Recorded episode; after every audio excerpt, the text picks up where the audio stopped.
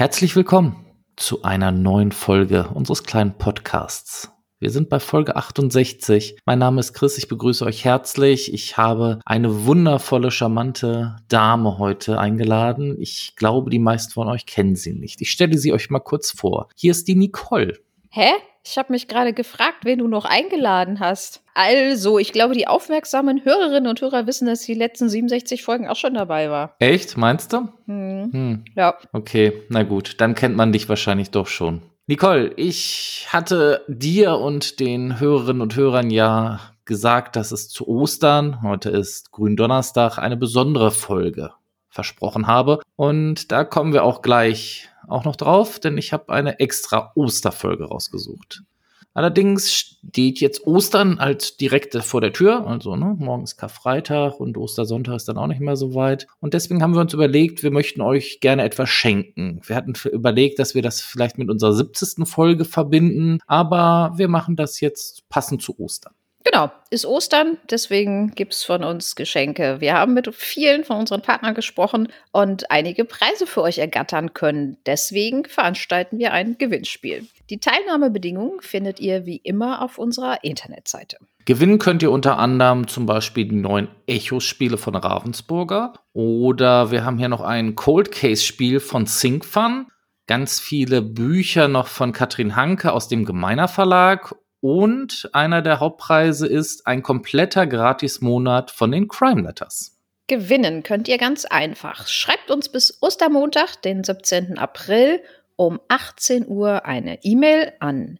gewinnspiel at anticrime.de mit der richtigen Antwort auf unsere Gewinnspielfrage. Ja, und die Frage zum Glück lautet, welche Strafe steht auf Mord laut Gesetz in Deutschland?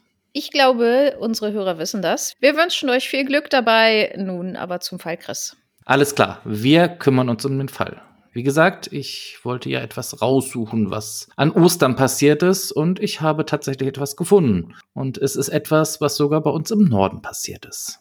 Wir gehen dafür noch einmal nach Hamburg, und zwar in den Stadtteil Eimsbüttel. Es ist der Ostermontag des Jahres 2019, der 22. April, um genau zu sein, und circa 23.45 Uhr. Die Einwohner in einem Mehrfamilienhaus in der Amandastraße melden lautes Geschrei und Gepolter. Die Einsatzstelle sendet sofort einen Einsatzwagen zu dem Mehrparteienhaus. Was sie allerdings dort vorfinden, verschlägt den erfahrenen Ermittlern den Atem. Neben der Haustür sitzt eine Mieterin des Hauses sterbend in ihrem eigenen Blut. Die ersten Anzeichen deuten auf ein eindeutiges Gewaltverbrechen hin. Die Frau wird in eine Klinik gebracht, verstirbt allerdings nur kurze Zeit später, am Dienstag, an ihren schweren Verletzungen. Schnell kann die Polizei ermitteln, um wen es sich bei der jungen Frau handelt. Es ist Marlene M., 22 Jahre alt. Sie ist erst vor kurzem in das Haus in der Amandastraße gezogen. Die Polizei teilt mit, dass es zu bisher ungeklärten Streitigkeiten zwischen der Frau und anderen Hausbewohnern gekommen sein soll. Noch in der Nacht wird ein 34-jähriger Pole aus dem Haus festgenommen. Genauere Informationen gibt die Polizei aber nicht bekannt. Im Laufe des Mittwochs dann gibt es erste Informationen über die Todesursache. Marlene starb durch Tritte gegen ihren Hals. Dabei soll die Hauptschlagader getroffen worden sein. Ebenfalls wurde sie mit einem stumpfen Gegenstand geschlagen. Der Tatverdacht gegen den Polen erhärtet sich während der Ermittlungen und Damian W. wird dem Haftrichter vorgeführt. Auch wenn ein Täter früh bekannt zu sein scheint, stellen sich der Polizei viele Fragen. Wie konnte es zu dem Tod kommen? Ging es um nächtlichen Lärm, vielleicht um Renovierungsarbeiten? Wie schaffte es die sterbende Frau von ihrer Wohnung im zweiten Stock bis unten vors Haus? Wurde sie dort von dem Täter vielleicht sogar abgelegt? Marlene arbeitete als Arzthelferin. Vor etwa drei Wochen waren sie und ihr Ehemann in das Mietshaus an der Amandastraße eingezogen. Seitdem renovierten die beiden. Das nervte offenbar ihren Nachbarn Damian. Als die Polizei zur Spurensuche in die Wohnung von Marlene geht, stehen noch eine Bratpfanne mit Speck und Eiern auf dem Herd. Daneben geschmierte Brötchen. Auf der Spüle liegt eine Bohrmaschine. Auch zu ihrem mutmaßlichen Mörder kommen nunmehr Details ans Licht. Damian W. lebte seit fünf Jahren in einer Zweizimmerwohnung auf 42 Quadratmetern zusammen mit Oma, Freundin und Kind. Der Mann soll einen Hirntumor gehabt haben und war offenbar leicht behindert. Vor der Haftrichterin stritt er allerdings jede Beteiligung an der Tat ab. Die Polizei und Staatsanwaltschaft setzen die Spurensuche in Marlins und Damians Wohnungen fort und fördern immer mehr Indizien und Beweise ans Tageslicht.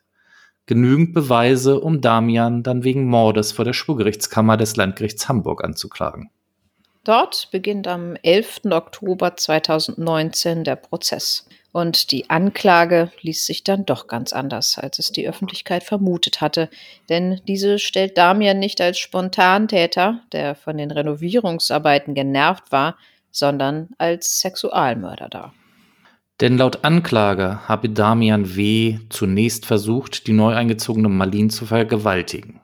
Als die Frau sich wehrte und laut um Hilfe rief, soll der Angeklagte sie zunächst mit der Faust geschlagen haben dann seinen Aggressionen freien Lauf gelassen haben, so die Staatsanwältin. Aus Furcht vor Entdeckung trat er stampfend auf ihren Hals, stellte sich darauf mit seinem ganzen Gewicht. Die junge Frau erstickte. Vermutlich stand Damian unter Drogeneinfluss. Den leblosen Körper der Frau habe der Angeklagte dann vom Obergeschoss des Hauses nach draußen und über einen Innenhof geschleift, so die Anklage. Neben der versuchten Vergewaltigung wird dem Angeklagten Mord zur Verdeckung einer anderen Straftat vorgeworfen. Aber damit endet die Anklageschrift nicht, denn in einem weiteren Anklagepunkt soll es um eine Körperverletzung gehen, deren Opfer seine damalige Freundin im vergangenen Jahr wurde. Was genau aber in der Ostermontagsnacht um den Tod von Marlene herum passiert ist, soll nun der Prozess klären. Damian scheint allerdings zur Aufklärung beitragen zu wollen, denn am ersten Prozesstag sagt er wie folgt aus. Ich habe keine Antworten auf meine Tat. Ich beginne zu begreifen, was die ganzen Drogen und die Mittel mit mir gemacht haben. Es gibt keine Worte, die die Tat ungeschehen machen können. Ich bin verantwortlich für ihren Tod. Aber Damian W. bestreitet, dass er sein Opfer vergewaltigen wollte. Auf die große Frage nach dem Warum habe er keine Antwort. Ich weiß nur, dass ich die Tragödie nicht wollte, sagt er. Damian hatte als Bauarbeiter und zusätzlich nachts auf der Reeperbahn im Sicherheitsdienst sein Geld verdient. Er trainierte regelmäßig im Fitnessstudio, konsumierte darüber hinaus Anabolika und Amphetamine. Einem Freund hatte er kurz nachdem Marlene M. mit ihrem Mann in das Mehrfamilienhaus eingezogen war, gesagt, er habe eine hübsche neue Nachbarin Offenbar hatte er schon eine Weile davon geträumt, mit ihr Sex zu haben. 20 Verhandlungstage hat die Schwurgerichtskammer für diesen Prozess angesetzt. Der ganze Prozess soll sich über fast neun Monate erstrecken. Viele Zeugen, Sachverständige und Rechtsmediziner werden in dem Prozess gehört. Die ganze Tat muss Stück für Stück wie ein Puzzle zusammengesetzt werden, um die ganzen Grausamkeiten dieser Tat ans Licht zu bringen. Wir haben für euch nunmehr den kompletten Tat- und Tagesablauf vom Ostermontag 2019 rekonstruiert. Über den Tag hinweg, stellt das Gericht fest, hatte Damian auf seinem Handy rund 140 Pornofilme im Internet angeschaut. Nunmehr wollte er unbedingt Sex mit der attraktiven jungen Frau, die erst seit ein paar Tagen im Haus wohnte. Er kannte sie zwar nicht, aber er hatte sie schon oft im Treppenhaus gesehen. Sie wirkte so nett und aus der Wohnung der Frau kam auch jetzt um halb zwölf nachts noch Lärm. Marlene und ihr Mann sowie ein Freund des Paares waren doch mit Renovierungsarbeiten in der neuen Wohnung beschäftigt. Als die neuen Küchengeräte aufgebaut sind, macht sich der Freund schnell auf den Heimweg. Ihr Mann bat Marlene darum, ihm noch etwas zu essen zu machen. Er würde noch schnell unter die Dusche gehen, es sei ja auch bald schon Mitternacht. Marlene ging währenddessen in die Küche und bereitete ein paar Eier und Speck vor, um diese schnell in der Pfanne zu braten. Damian denkt wohl, dass der Freund des Paares der Ehemann von Marlene ist und sieht seine Chance gekommen. Er geht zur Wohnung der 22-Jährigen und klingelt. Marlene öffnet die Tür. Vor ihr steht Damian. Dieser zieht sie unter Gewaltanwendung und Drohung aus der Wohnung in seine. Im Flur seiner Wohnung schlägt er ihr mit der Faust ins Gesicht und brach ihr so die rechte Augenhöhle. Im Wohnzimmer stürzt sie mit dem Hinterkopf gegen eine Tischkante. Dann macht er sich an ihrer Hose zu schaffen, aber Marlene schreit verzweifelt laut um Hilfe und wehrt sich nach allen Kräften, kratzt Damian durchs Gesicht. Später findet man seine DNA unter ihren Fingernägeln. Der 35-jährige Damian gerät nun in Panik. Er hatte nicht mit einer Gegenwehr gerechnet. Nunmehr befürchtet er, dass die Tat auffliegen könnte. Deshalb und aus dem Ärger heraus, dass er keinen Sex erzwingen konnte, habe er den Entschluss gefasst, Marlene zu töten. Das Gericht wird später von einem etwa drei Minuten andauernden Gewaltausbruch von Damian sprechen, bei dem er der Frau immer wieder gegen den Hals tritt, bis sie verstummt. Als er merkt, dass sein Opfer tot ist, verfrachtet der Mann den Leichnam in den Innenhof des Mehrfamilienhauses und verbirgt ihn hinter einer Hecke an einer Hauswand. Dort wurde ja die Tote noch in der Nacht entdeckt. Rechtsmediziner stellten später etliche Verletzungen an dem Opfer fest, vor allem am Kopf und am Hals. Marlene verstarb an den Folgen einer massiven Halskompression. Nach dem Verbrechen versucht der 35-Jährige dann noch Spuren zu beseitigen. So entsorgt er seine blutigen Turnschuhe, die er zur Tatzeit getragen hatte, und zerstört das Handy des Opfers, das noch in seiner Wohnung lag, und versteckt danach das Smartphone. Den Ermittlern sagt er, er sei zur Tatzeit joggen gewesen. Marlene habe er vorher schon gekannt und manchmal mit ihr rumgeblödelt. So sei es auch zu flüchtigen Körperkontakten gekommen. Der Ehemann von Marlene hat unter der Dusche nichts gehört, wundert sich über den eingeschalteten Backofen und den Herd. Die Hausschlüssel seiner Frau sind da. Nur die Wohnungstür steht offen. Er versucht sie auf ihrem Handy zu erreichen. Währenddessen alarmiert ein Zeuge die Feuerwehr. Die Rettungssanitäter finden allerdings keine verletzte Frau und rufen die Polizei wegen einer mutmaßlichen Entführung. Kurz darauf entdeckt eine Passantin die Tote an der Hauswand. Die Polizisten nehmen Damian noch in dieser Nacht fest. Der Angeklagte hat bereits vor dem Mord mehrere andere Frauen misshandelt. 2015 lernt er eine 18-Jährige kennen und beginnt eine Beziehung. Ein Jahr später beichtet sie ihm einen Seitensprung. Von da an schlägt und tritt er sie, wenn sie einen Fehler macht. Aus Angst schläft sie jeden Tag mit ihm. Am 6. August 2018 bekommt sie heftige Faustschläge ins Gesicht, weil der Reis des ihm servierten Essens kalt ist.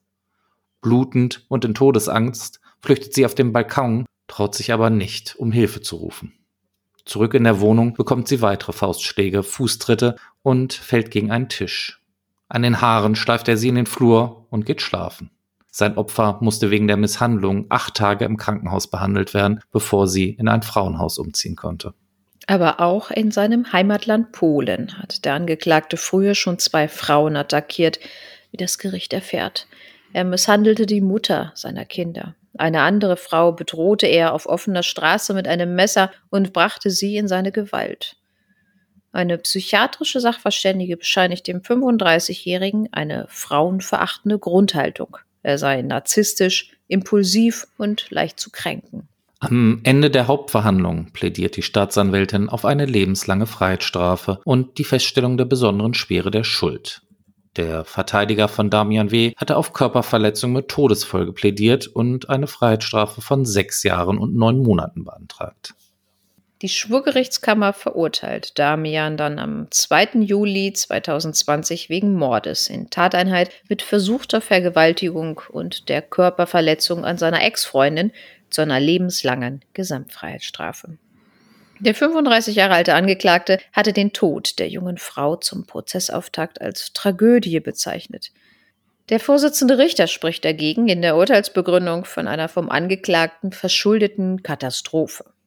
Damian W. sei zwar kein für alle Menschen gefährlicher Gewalttäter und könne sich durchaus freundlich verhalten.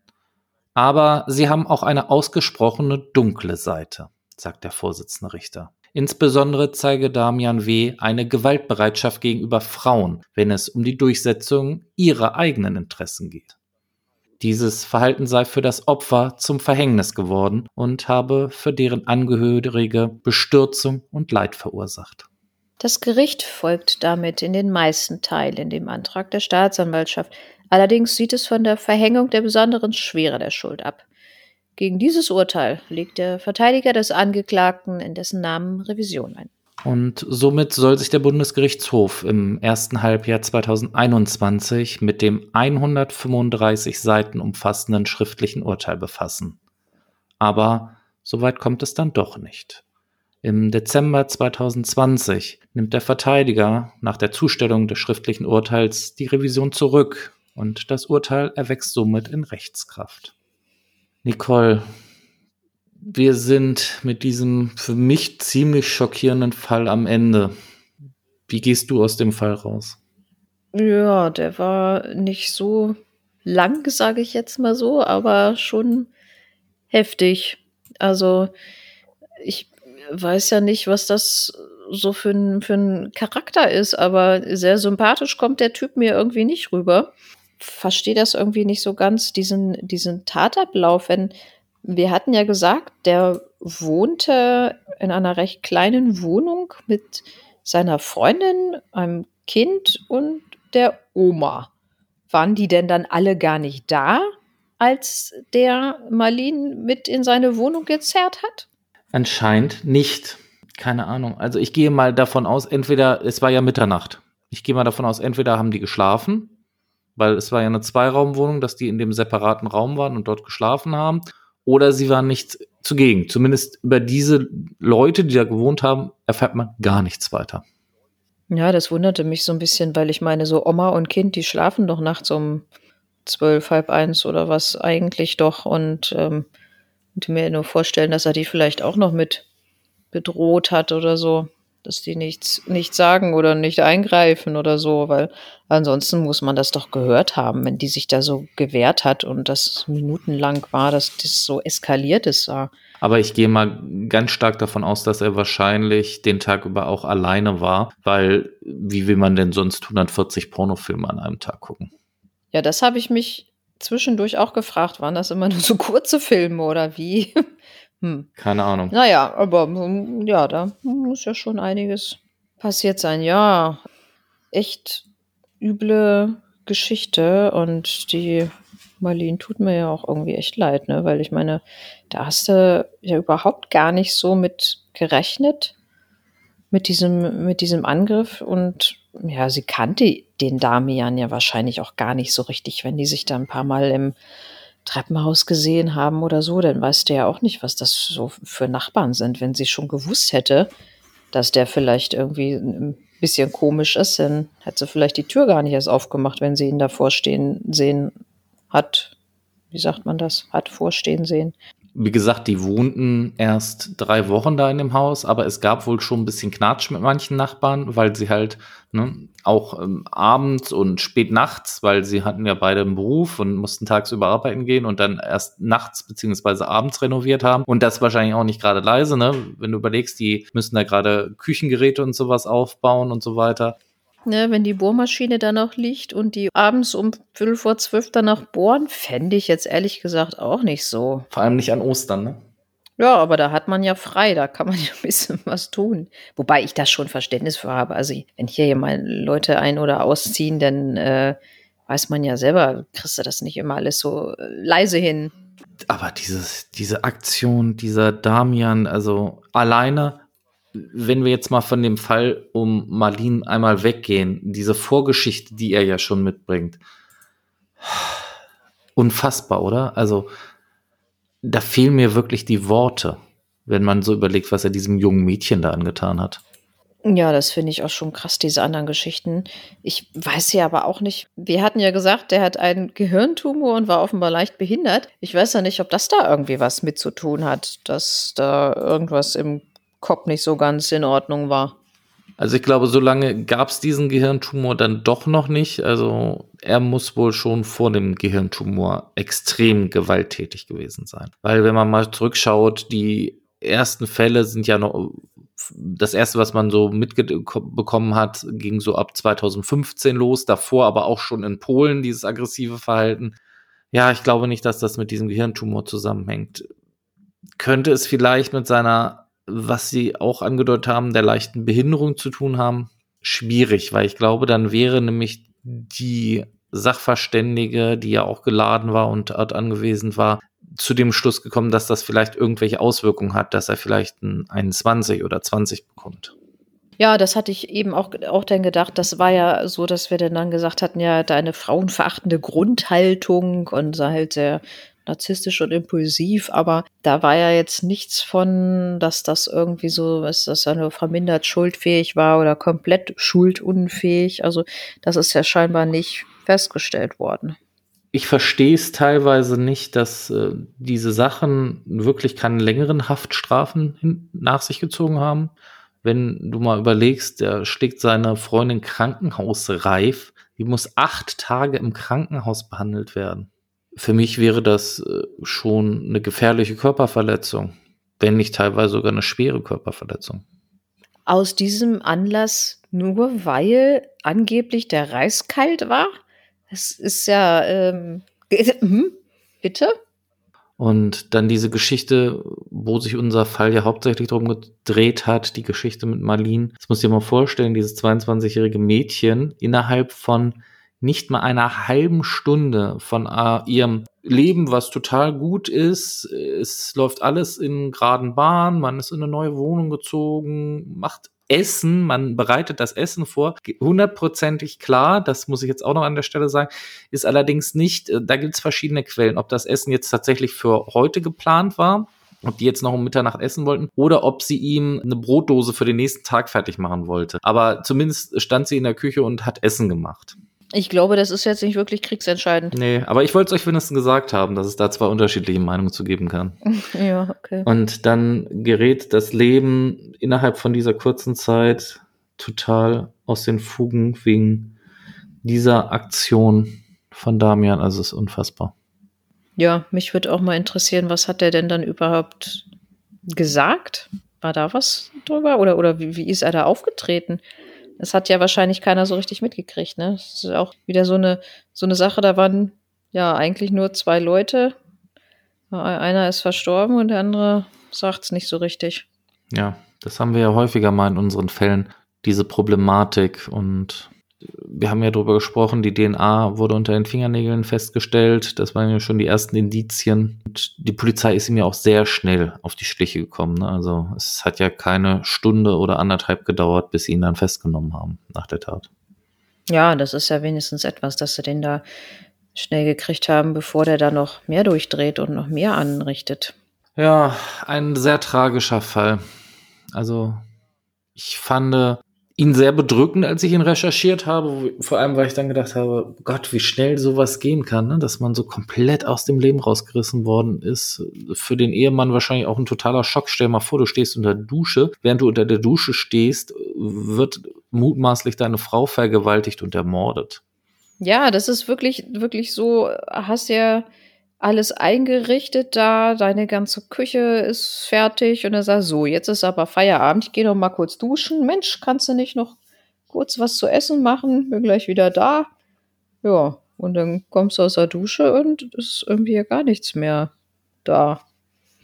Deine Frau weg, das Handy, sie geht nicht ran, das muss ja irgendwie auch der totale Albtraum sein, ne? Oder ich glaube, ich, ich glaube, ich glaube, da, da weiß ich nicht, da, da, kommt man sich doch auch vor, echt wie in so einem schlechten Film, oder? Ja, ich kann mir das auch gar nicht vorstellen, muss ich sagen. Das muss wirklich für ihn ja auch gewesen sein, wie so, so, so ein Albtraum, ne? So ein richtiger Horrorfilm. Ja, ja. Wo du dir auch immer denkst, so, ja, das kann, kann doch jetzt irgendwie nicht wahr sein. Ich weiß ja nicht genau, wie er denn da, da jetzt äh, drauf gekommen ist. Wahrscheinlich hat er denn dann auch, ich denke mal, die Einsatzkräfte da dann gesehen. Ja, Kommen wir noch mal kurz zu dem Schuldspruch lebenslange Freiheitsstrafe. In Ordnung? Ja, für mich war das ja nun ein Mord mit einem Mordmerkmal der Verdeckungsabsicht. Also darauf steht lebenslange Freiheitsstrafe und das hat ja scheinbar auch der Damian bzw. der Verteidiger vielleicht ihm auch noch mal erklärt, eingesehen. Deswegen ist das ja noch nicht mal verhandelt worden beim Bundesgerichtshof. Nee, er hat es dann zurückgenommen. Aber wie siehst du es? Besondere Schwere der Schuld? Ja, nein? Das Gericht hat es als nicht ausreichend erachtet gesehen. Ich weiß jetzt gar nicht genau, unter, unter welchen Voraussetzungen nochmal ist das, dass man das verhängen kann. Was muss dafür nun im Einzelnen gegeben sein? Ja, das mit der besonderen Schwere der Schuld, das ist ein bisschen schwierig, weil es dafür ja auch keine gesetzliche Norm gibt. Ich weiß aber, dass zum Beispiel der BGH sich im Jahr 1994 schon mal mit der Frage beschäftigt hat und zwar heißt es so, dass man bei der besonderen Schwere der Schuld die komplette zusammenfassende Würdigung der Tat und der Persönlichkeit des Täters beachten muss. Und dabei muss halt so besonders ins Gewicht fallen, dass es zum Beispiel eine besondere Verwerflichkeit der Tat war oder dass es besonders verwerfliche Motive waren oder dass es zum Beispiel mehrere Opfer bei einer Tat gab oder dass zum Beispiel gleich mehrere Mordmotive verwirklicht worden sind. Oder dass das Ganze halt im Zusammenhang mit dem Mord begangene halt noch weitere schwere Straftaten begangen worden sind. Das ist alles halt, wie gesagt, nicht ganz so eindeutig, aber ist so vielleicht so ein kleiner Anhalt dazu, was so passiert sein muss, damit die besondere Schwere der Schuld festgestellt werden kann. Also schon eine ziemlich hohe Messlatte, ne? Korrekt. Deshalb ist wahrscheinlich das Gericht auch dort eher nicht davon ausgegangen, dass dort die besondere Schwere der Schuld festgestellt worden ist. Für dich in Ordnung? Ja, also ich meine, der sitzt ja jetzt erstmal 15 Jahre. Mindestens. Mindestens. Und von daher äh, finde ich alleine den Schuldspruch lebenslange Freiheitsstrafe schon angemessener erstmal. Also ja, mit der Schwere der Schuld ist das halt wirklich so, wenn man da nochmal, das muss man echt nochmal allem so die Krone aufgesetzt haben, damit das verhängt wird, dann ist das ja echt gar nicht so einfach für die Kammer, sowas auszusprechen. Ne? Gut, Nicole, möchtest du zu unserem Fall rund um den tragischen Tod von Marlene noch etwas sagen? Ich habe immer das letzte Wort, ne? Ja, Nein, da fällt mir jetzt nichts mehr zu ein. Ich glaube, wir haben alles einmal besprochen. Gut, dann würde ich sagen, wir schauen mal in unsere doch noch relativ neue Kategorie, oder was meinst du? Ja, wir müssen da mal so ein bisschen wieder, muss jetzt mal wieder ein bisschen aufwärts gehen mit der Stimmung hier, ne? Richtig.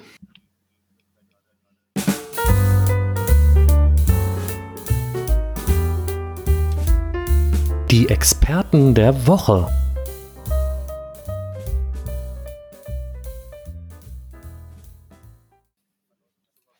Ja, Nicole, die Experten der Woche. Die gibt's gleich mehrere. Ja, jein. Also ich habe mir etwas ganz Besonderes mal rausgesucht und wollte dir damit mal so ein bisschen was zeigen, denn wir sind ja nicht die Ersten und auch nicht die Einzigen, die sich Gedanken darüber machen, dass es doch teilweise sehr ungeschickte Verbrecher gibt. Glaubst du, es gibt vielleicht sogar einen speziellen Preis für blöde Verbrecher? Nee. Quatsch, gibt's das? Ich meine, es gibt ja, es gibt ja alle möglichen Preise, die verliehen werden, aber für, für den, wie, wie heißt das? Ja, also glaubst du jetzt, dass es einen gibt oder nicht? Also, wenn du schon so fragst, ja, gibt es. Ja, es ist korrekt. Es gibt einen Preis für die dümmsten Verbrecher. Und zwar hat den die Polizei in München im Jahr 2017 ins Leben gerufen. Okay. Und dieser Preis nennt sich, gib mal einen Tipp ab. Ich habe keine Ahnung, wie nennt man denn sowas? In, in München ist ja äh, bayerisch. Keine Ahnung, gibt es da irgendwie einen bayerischen Begriff für? Für irgendwie so dumm Bugs. Wie, wie nennt man das denn da?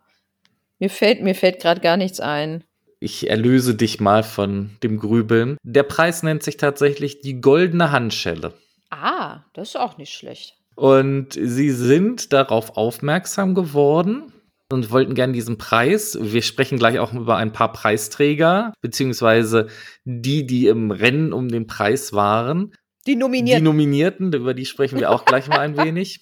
Und wie gesagt, diesen Preis, die Goldene Handschelle, gibt es jährlich seit dem Jahr 2017 tatsächlich. Läuft so ein bisschen unter dem Radar und ich glaube auch keiner der Titelgewinner hat jemals den Preis freiwillig angenommen. Aber die sind damals, haben sie sich gedacht, es gibt so viele Bekloppte. Und einer der ausschlaggebenden Punkte war damals ein Fall von einem 25-jährigen schwäbischen Lackierer, der von der Familie von Michael Schumacher 900.000 Euro erpressen wollte weil sonst den Kindern von Okay. der Familie was passieren würde. Was meinst du denn, was ist denn diesem Erpresser Blödes wohl passiert?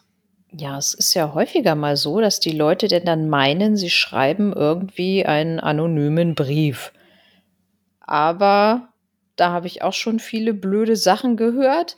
Da haben die Leute zum Beispiel, weißt du, dann wollen die so aus der Zeitung irgendwie Buchstaben ausschneiden.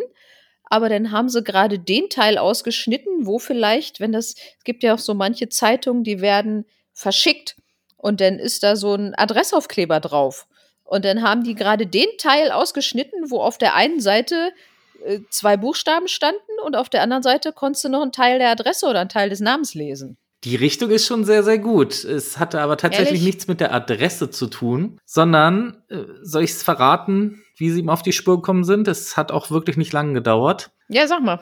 Er hat nämlich, als er das Geld verlangt hat, hat er seine eigene Bankverbindung mit angegeben. Ach Quatsch. und dadurch, dass er seine eigene Bankverbindung halt auch gleich noch mit angegeben hat, ja, sind sie ihm natürlich dann gleich auf den Leim gegangen und haben ihn gefunden. Ja, aber das ist ja wohl richtig dämlich, oder? Und äh, so war es halt auch bei der Polizei in äh, München, die sich dann gedacht haben, ja, wie die denn überhaupt auf die Idee gekommen sind. Und äh, die Frage war damals auch an die Polizei, ob es denn jetzt irgendwie zugenommen hat an blöden Verbrechern. Und da meinte damals der Polizeisprecher, dass auf jeden Fall die Berichterstattung zugenommen hat über solche Fälle. Vor allem auch durch die sozialen Medien wird halt in den letzten Jahren immer schneller und häufiger über Polizeieinsätze berichtet. Und da hat er so schön gesagt, wir jagen ja nicht jeden Tag Serienmörder und da passiert dann halt auch die abstrusesten Fälle. Ein so ein Depp. Ja, so ein Depp. Vielleicht sprechen wir mal kurz über so ein paar Preisträger beziehungsweise mögliche Nominierte. Die ersten Preisträger von der Goldenen Handschelle 2017 waren einige Jugendliche, die im Januar 2017 randalierend durch ein Wohngebiet zogen und dort Autospiegel von Autos abtraten, Fahrräder umwarfen und wirklich ja eine Schneise der Verwüstung in verschiedenen Straßenzügen hinterließ. Was meinst du, warum sind sie denn trotzdem die Experten geworden? Die haben wahrscheinlich irgendwo unterwegs vielleicht ihr Handy oder einen Personalausweis verloren. Die Richtung ist schon sehr gut. Man merkt, du machst irgendwas mit True Crime, glaube ich. Vielleicht hilft es dir, wenn ich nochmal sage, es war im Januar 2017. Da lag Schnee und die hatten Fußspuren, die dann zu ihrem Wohnort führten. Genauso war es. Ehrlich? sie haben alles da kurz und klein geprügelt und die Polizei, dadurch, dass sie es halt nachts begangen haben, braucht die Polizei nur noch den Fußspuren im frischen Schnee folgen und diese führten direkt zur Wohnung unserer Tatverdächtigen. Mm, das ist schon auch nicht schlecht, ja. Ja, sehr Da schön. wäre ich, da wär ich wenigstens noch mal irgendwo lang gelatscht, wo ganz viele Fußspuren sind. ja, Also, weißt du, noch mal einmal so durch die Fußgängerzone oder so. Äh, Nochmal kurz zu unserer goldenen Handschelle zurück. Die Polizei wurde dann auch noch gefragt, warum sie denn überhaupt jetzt diesen Aufwand mit diesem Preis überhaupt machen. Und so sagte dann der Polizeisprecher damals noch, für unsere Arbeit ist es wichtig, dass die Bevölkerung hinter der Polizei steht. Und durch solche Aktionen bekommen wir einen Sympathiebonus. Die Kollegen auf der Straße merken, dass ihnen die Leute freundlicher gegenübertreten. ja. Wollen wir noch kurz zwei mögliche Preisträger kurz ansprechen? Sind wir ja dabei, dann äh, hau die da auch noch raus. Okay, ich habe noch einen Fall aus Ende März 2018, also im Jahr darauf. Dort kontrollierte eine Funkstreife der Polizei Zusmarshausen in Bayern einen 38-jährigen Mann, der mit einem Kalb spazieren ging. Mitten in der Nacht. Völlig betrunken. Was meinst du, wird dieser Mann wohl gesagt haben, als man ihn betrunken mit einem Kalb mitten in der Nacht auf der Straße anspricht? Ja, pff, weiß ich nicht. Äh, aber ich, mir ist jetzt gar nicht so ganz klar, wo da jetzt so die Straftat sein soll. Naja, die Straftat erstmal wahrscheinlich völlig betrunken und mit dem Kalb spazieren gehen, da denkt man sich auch als Polizist Ist das verboten? wahrscheinlich nicht, aber man macht sich als Polizist wahrscheinlich schon so ein bisschen Gedanken, weil ich glaube nicht, dass man das jeden Tag so sieht.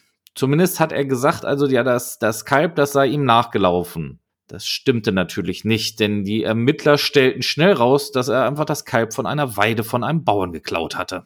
Und nicht nur das, auch ein Handy und eine Trompete und ein Autoschlüssel und Bargeld stellten die Beamten bei ihm sicher. Aber wo hat er das alles her? Ja, daran konnte er sich leider auch nicht mehr so äh, genau erinnern, weil, wie gesagt, völlig betrunken. Eine Trompete. Ja, ja. Oh. Gott, ich muss wieder an unseren nackten Trompeter denken. Oh Gott. Oh Gott. Oh, der war aber, der war, der war aber auch böse. Kommen wir zurück. Das war 2018 und jetzt habe ich noch zum Abschluss für euch alle und für dich, Nicole, noch einen Fall aus 2019. Und zwar 3. April 2019. Diesmal sind wir ein bisschen im Norden, also deswegen wird es wahrscheinlich nicht mit der goldenen Handschelle in München ausgezeichnet werden, aber ich finde, der passte sehr gut in diese doch bekloppten Sachen. In Lübeck.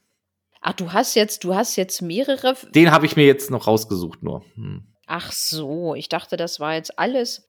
Nee, nee, die anderen beiden Fälle, die gehörten schon zum goldenen Handschuh. Ja, zur goldenen Handschelle. So, goldenen Handschuh, den können wir uns auch noch mal machen, falls den einer noch nicht kennen sollte. ja, ja, stimmt, den könnten wir eigentlich auch nochmal machen. 2019, also 3. April 2019, in Lübeck hat eine Frau aus gekränkter Eitelkeit zu einer ungewöhnlich drastischen Maßnahme gegriffen. Sie wählte die 110, weil sie mit ihrer neuen Haarfarbe nicht zufrieden war. Hm? Die Frau hat ein Riesenproblem gemeldet, weil die Polizei auf, äh, wie die Polizei dann auf Facebook mitteilte. Schließlich sei sie schon dreimal umgefärbt worden. Die erhoffte Besserung brachte ihr den Notruf allerdings nicht ein. Im Gegenteil, es gab nur den netten Hinweis, dass der Notruf für so etwas nicht bestimmt ist. Wir helfen immer gern, aber für eine ausführliche Frisurberatung ist die Polizei nicht der richtige Ansprechpartner und schon gar nicht der Notruf. Also da jetzt kein Experte der Woche auf Seiten der Straftäter, sondern eher auf Seiten des Opfers in Anführungsstrichen, Naja, Missbrauch von Notrufen, könnte man da auch wieder als Straftat sehen. auch eine Straftat. Ja, und ich habe gedacht, ich stelle dir und den Hörerinnen und Hörern mal die goldene Handschelle vor.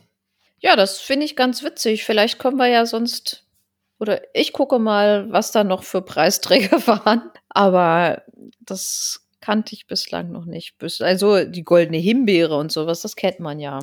Ja, genau. Wobei mir, da, wobei mir das ja auch gerade einfällt, das hab, hatten wir da schon drüber gesprochen? Über die Sache von der Oscar-Verleihung? Du, du meinst jetzt nicht die Geschichte mit Will Smith? Doch, doch, die meinte ich. nee, ich glaube, wir haben da noch nicht drüber gesprochen. Wie fandst du das denn? Ja, weiß ich nicht. Ich glaube, ach, ich weiß nicht. Ich fand es ein bisschen over the top. Also ich muss ehrlich sagen, das ist da ein, weiß ich nicht, Millionen oder wahrscheinlich Milliardenpublikum, was dazu guckt. Hey, sowas kann man doch da irgendwie nicht bringen. Klar, diese Beleidigung da, finde ich, geht auch gar nicht. Das ist überhaupt nicht lustig oder sonst was, wenn sich da einer über irgendwelche ja, Krankheiten lustig macht, finde ich, gehört überhaupt gar nicht dazu. Aber ich fand es, also anstelle von seiner Frau hätte ich das irgendwie total bescheuert gefunden, weil ich meine, da beleidigt mich einer und dann geht mein Mann los und haut dem eine rein. Ja, was soll das denn irgendwie? Also da würde ich denn dann auch sagen, also wenn dem Typen einer eine reinhaut, dann bin ich das selber. Beziehungsweise ich hätte da einfach, also an ihrer Stelle hätte ich da, glaube ich, dem einfach irgendwie hier einen Stinkefinger gezeigt und gesagt, hier, pff, you, oder irgendwie sowas, keine Ahnung. Aber ja, ich weiß nicht, da einfach loszugehen und dem da vor laufenden Kameras eine reinzuhauen, hätte ich von Will Smith nicht gedacht, dass der das macht. Unabhängig davon, ob man das jetzt von ihm gedacht hätte oder nicht, äh, ist es Selbstjustiz. Selbstjustiz geht immer nie. Und von daher finde ich das auch nicht in Ordnung. Klar ist es auch nicht in Ordnung, was ähm, der Comedian da gesagt hat. Aber das hätte man dann auch anders klären können. Und vielleicht im Nachhinein und nicht auf einer Million, Milliarden Zuschauerbühne. Anstelle von Will Smith hätte ich eigentlich auch gedacht, dass er sich ganz gut mit Worten wehren kann. Ja, das stimmt. Naja, so viel dazu. Hm. Verlassen wir unsere Kategorie der Experten der Woche. Wir hatten diese Woche, ja, so gesehen, den Preis für die Experten der Woche mal vorgestellt. Nicole, kannst du uns vielleicht sagen, wohin es in der 69. Folge von Northern True Crime gehen wird? Diesmal weiß ich das, weil es ist nämlich schon ein Urteil gefallen in dem Fall, den ich die ganze Zeit schon beobachtet habe. Und es geht nach Schleswig-Holstein. Schleswig-Holstein, ja, das ist doch schön. Das hatten wir auch schon länger nicht mehr. Wunderbar. Dann bleibt mir, euch allen noch einen schönen guten Morgen, guten Mittag, guten Abend zu wünschen. Viel Glück für unser Gewinnspiel und schöne Osterfeiertage. Erholt euch ein bisschen und wir hören uns in zwei Wochen wieder. Ich drücke euch auch die Daumen und wünsche euch, ja, fröhliche Eiersuche oder was sagt man so zu Ostern? Dicke Eier. Dicke Eier. Alles klar, du nun wieder. Ah, ich wünsche euch ein schönes Osterfest im Kreise eurer Familie. Ich hoffe mal, dass ihr alle gesund seid.